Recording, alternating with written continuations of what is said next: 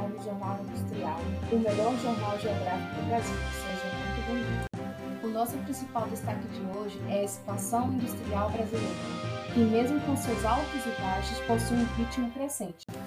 Tudo isso você verá agora com a reportagem produzida por Edneide Almeida Barão, estudante do curso técnico em multimeios didáticos. A industrialização brasileira foi historicamente tardia. Enquanto na Inglaterra, no século XVIII, ocorria a Revolução Industrial, o Brasil ainda vivia sob o regime colonial. Isso significava que a produção de materiais manufaturados estava proibida em todo o território Assim, as primeiras fábricas só seriam abertas com a chegada da família real ao Brasil, em 1808. O desenvolvimento industrial do Brasil é dividido em quatro fases: o período colonial, a implantação das primeiras fábricas no Brasil, a industrialização no governo Vargas e a industrialização do governo JK até os dias atuais. Durante a maior parte do período colonial, no Brasil era proibida a implantação de manufaturas ou indústria de qualquer tipo, porque com o Pacto Colonial, o Brasil comprava os produtos manufaturados de Portugal e não podia comercializar com nenhum outro país. Apenas em, 19... em 1808, com a chegada da família real ao Brasil, que algumas iniciativas foram permitidas. A segunda metade do século XIX marcou o início do processo de industrialização com a instalação de diversas fábricas no Brasil, porque no Brasil já se tinha uma infraestrutura montada por conta da lavoura de café. O Brasil era um, um grande exportador de café naquela época.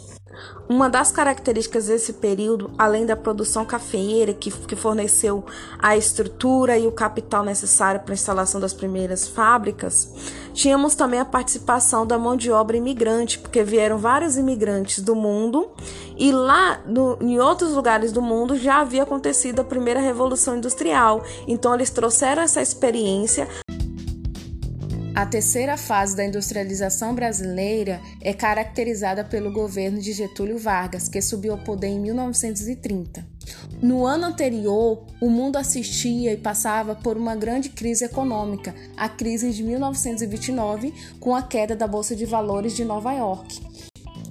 E com essa crise, a exportação de café diminuiu drasticamente. Então, os cafeicultores passaram a investir em pequenas fábricas e o, e o governo de Vargas, ele foi importante nesse processo, porque forneceu e conseguiu dar suporte a toda essa industrialização a partir do investimento público em indústrias de base, de petróleo, siderurgia.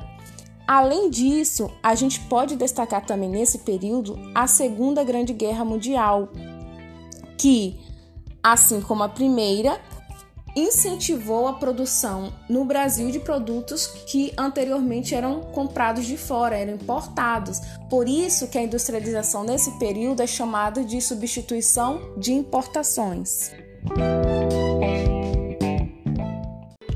A última fase que se iniciou no governo de Juscelino Kubitschek e perdura até os dias de hoje é caracterizada pela entrada das multinacionais aqui no Brasil teve a implementação do famoso plano de metas, né, do JK, e o desenvolvimento industrial no Brasil foi consolidado. Esse plano previa grandes investimentos estatais em diversos setores da economia, como transporte, agricultura, educação, dentre outros, para o país se tornar atraente para investimentos externos. As fronteiras do Brasil foram abertas para os capitais estrangeiros e foram criados incentivos que atraíam esses investimentos, tanto na forma de empréstimo como na implantação de empresas transnacionais.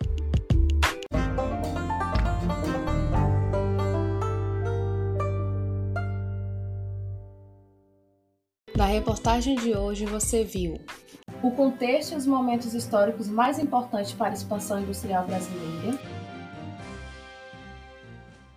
o papel do Estado neste processo, como eram as primeiras indústrias brasileiras. Essas foram as nossas principais manchetes. Até mais!